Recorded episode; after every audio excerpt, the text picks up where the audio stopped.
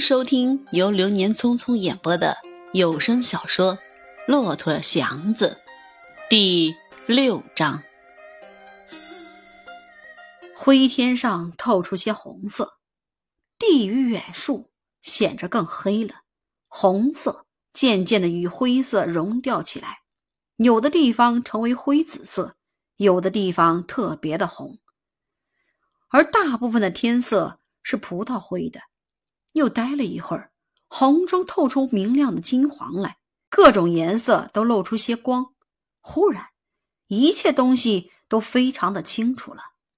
跟着，东方的早霞变成一片深红，头上的天显出蓝色，红霞碎开，金光一道道的射出，横的是霞，直的是光，在天的东南角织成一部极伟大光滑的。蛛网，绿的天、树、野草都由暗绿变为发光的翡翠。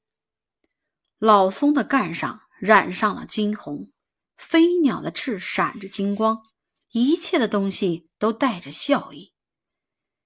祥子对着那片红光要大喊几声。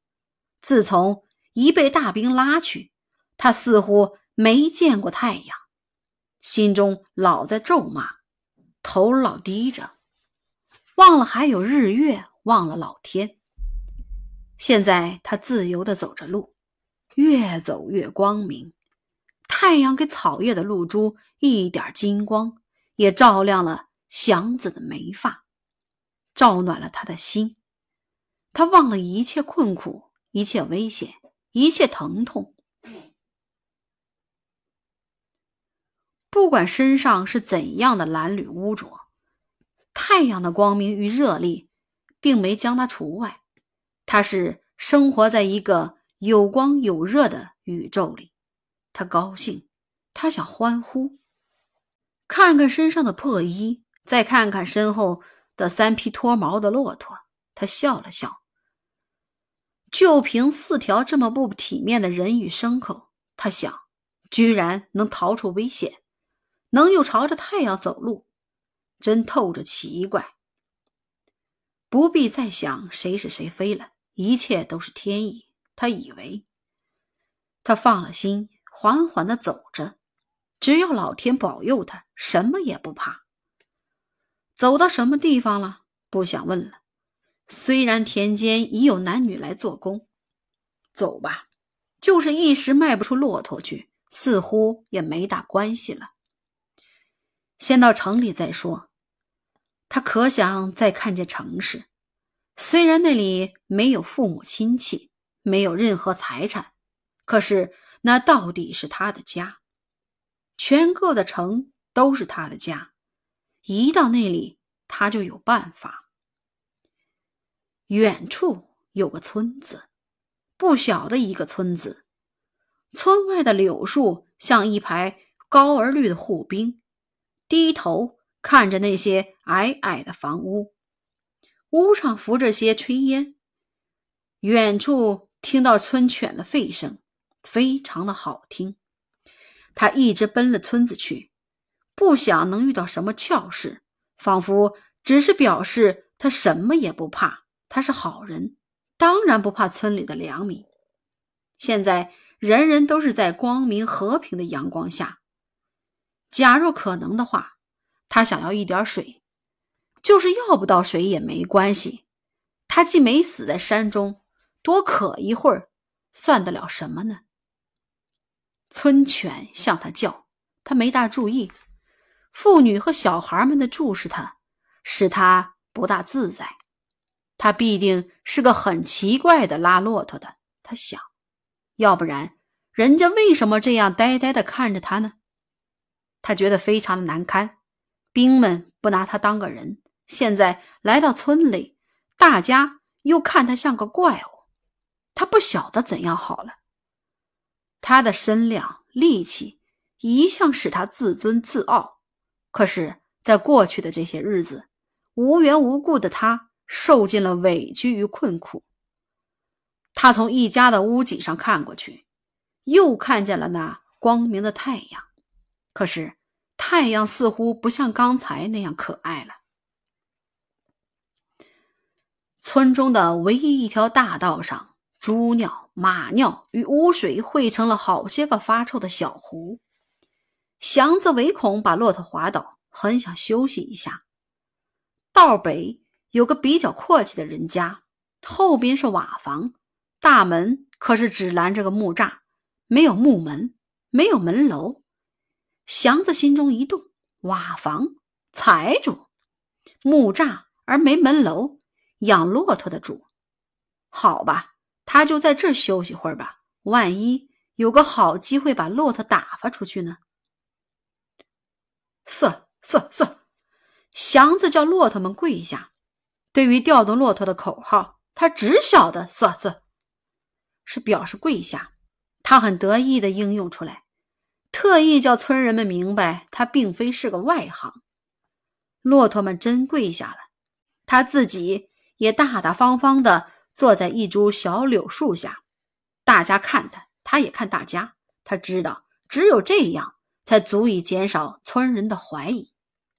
坐了一会儿，院中出来个老者，蓝布小褂，敞着怀，脸上很亮，一看便知道是个乡下的财主。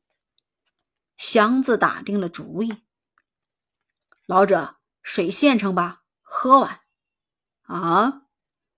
老者的手在胸前搓着泥卷，打量了祥子一眼，细细看了三匹骆驼。有水，哪儿来的？西边。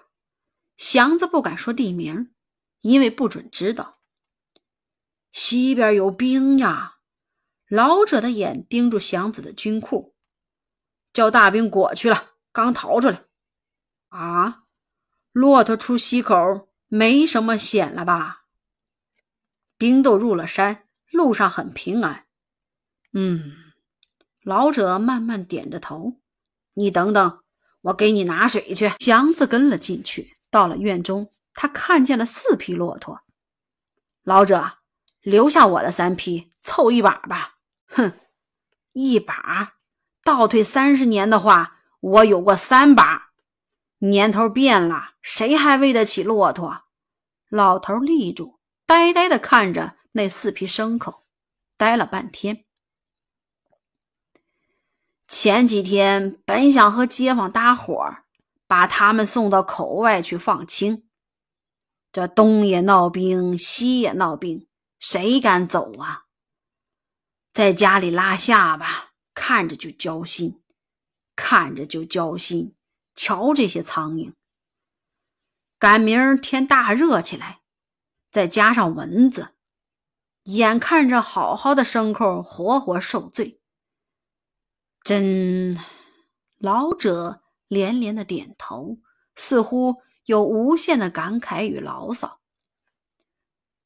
老者留下我的三匹，凑成一把到口外放青，欢蹦乱跳的牲口，一夏天在这儿。准叫苍蝇蚊子给拿个半死！祥子几乎是央求了。可是谁有钱买呢？这年头不是养骆驼的年头啦。留下吧，给多少是多少。我把他们出了手，好到城里去谋生。老者又细细看了祥子一番，觉得他绝不是个匪类。然后回头看了看门外的牲口，心中似乎是真喜欢那三匹骆驼。明知买到手并没有好处，可是爱书的人见书就想买，养马的见了马就舍不得。有过三把骆驼的也是如此。况且祥子说可以贱卖呢，懂行的人得到个便宜，就容易忘掉东西买到手有没有好处。小伙子，我要是钱富裕的话，真想留下。老者说了实话，干脆就留下吧，瞧着办得了。祥子是那么诚恳，弄得老头子有点不好意思了。说真的，小伙子，倒退三十年，这值三个大宝。现在的年头。又搭上兵荒马乱。我，你还是到别处吆喝吆喝去吧。给多少是多少。祥子想不出别的话，他明白老者的话很实在，可是不愿意满世界去卖骆驼，卖不出去，也许还出了别的毛病。你看，你看，二三十块钱真不好说出口来，可是还真不容易往外拿呢。这个年头没法子。祥子心中也凉了些，二三十块，离买车还差得远呢。可是，第一，他愿脆快办完；第二，他不相信能这么巧再遇上个买主。老者给多少是多少。你是干什么的，小伙子？看得出你不是干这一行的。祥子说了实话。哦，你是拿命换出来的这些牲口啊！老者很同情祥子，而且放了心，这不是偷出来的，虽然和偷也差不远。可是，究竟中间还隔着层大冰，冰灾之后，什么事儿都不能按照常理说。这么着吧，伙计，我给三十五块钱吧。我要说这不是个便宜，我是小狗子。我要是能再多拿一块，我也是个小狗子。我六十多了，哼，还教我说什么好呢？祥子没了主意。对于钱，他向来是不肯放松的一个。可是，在军队里这些日子，忽然听到老者这番诚恳而带有感情的话，他不好意思再争论了。况且，可以拿到手的三十五块现洋，似乎比希望中的一万块更可靠。虽然一条命只换来三十五块钱。的确是少一些，就单说三条大活骆驼，也不能，绝不能只值三十五块大洋。可是有什么法呢？骆驼算你的了，老者，我就再求一件事，给我找件小褂和一点吃的。那行。祥子喝了一气凉水，然后拿着三十五块很亮的现洋，两个棒子面饼。穿着将护到胸器的一件破白小褂，要一步迈到城里去。